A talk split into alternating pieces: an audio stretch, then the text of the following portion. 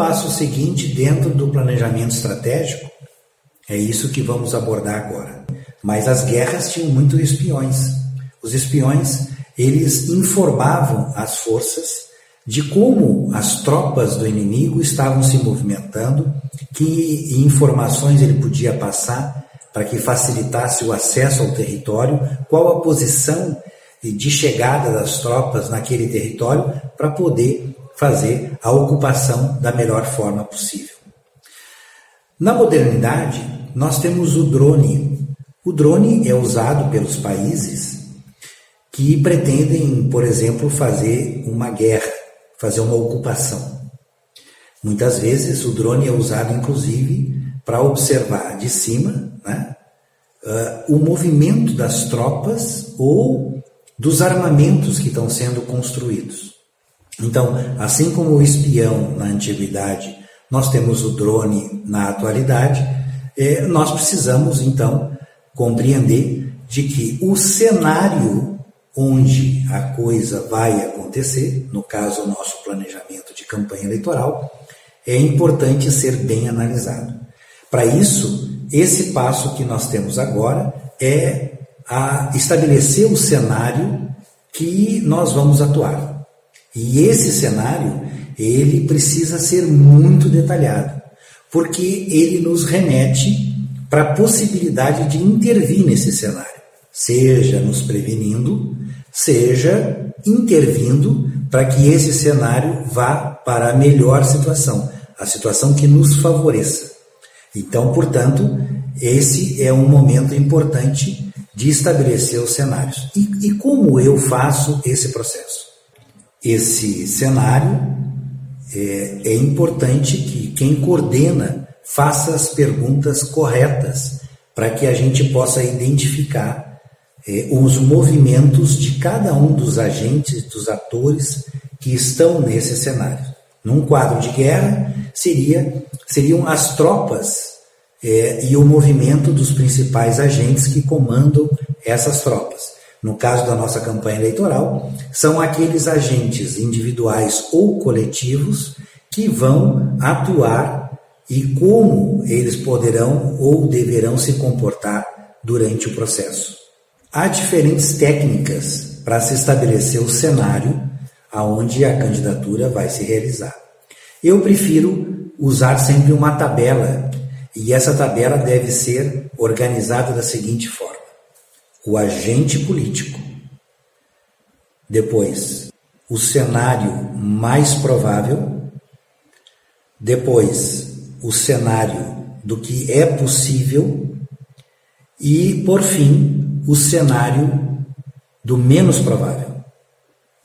Vamos é, estabelecer aqui um regramento para cada um deles. Primeiro, Primeiro, nós devemos preencher a coluna do agente, ou seja, aquele indivíduo ou aquela organização que possivelmente vai intervir no processo eleitoral e que pode atingir a sua candidatura, ou a candidatura de vereador ou de prefeito, tanto faz. Né? Então eu posso colocar pessoas que têm um grau de importância e uma abrangência maior, ou eu posso colocar uma organização, um partido, por exemplo, que pode interferir negativamente ou positivamente no processo eleitoral. Então, depois de eu preencher todos aqueles que são considerados agentes individuais e agentes coletivos, que pode ser partido, os coletivos, né? Os agentes coletivos que podem ser partidos políticos, sindicatos, associação de moradores, enfim, qualquer organização, assim como também os agentes individuais. Depois que eu terminar então a lista de todos eles, eu passo para começar a estabelecer como cada um desses vai se movimentar durante o processo eleitoral. Então, eu parto para aquele cenário mais provável aquilo que provavelmente aquele agente vai ter como prática ou vai se comportar durante o processo eleitoral. É claro que isso demanda uma discussão, porque vai depender muito do grau de informação que o grupo vai ter. Então é importante que as informações venham à tona para que eu vá dizendo, ó, esse agente vai se comportar dessa forma no processo eleitoral, aquele agente vai se comportar dessa forma e assim por diante. Feito essa parte, então nós vamos para a coluna seguinte, que é é possível que este agente se comporte dessa forma, ou seja, não é o mais provável, mas é possível que ele tenha determinado comportamento. E mais uma vez, a gente vai passar toda a lista dos agentes. Porque ele, a gente pode fazer uma previsão do que é mais provável, mas alguma modificação na conjuntura pode alterar e ele mude de comportamento durante o processo eleitoral. Então é a coluna ali do é possível também que esse agente se comporte desta forma. E a gente vai preenchendo é, didaticamente a partir da discussão. Terminada essa, é, essa coluna, nós passamos para a coluna seguinte. É a coluna do pouco provável.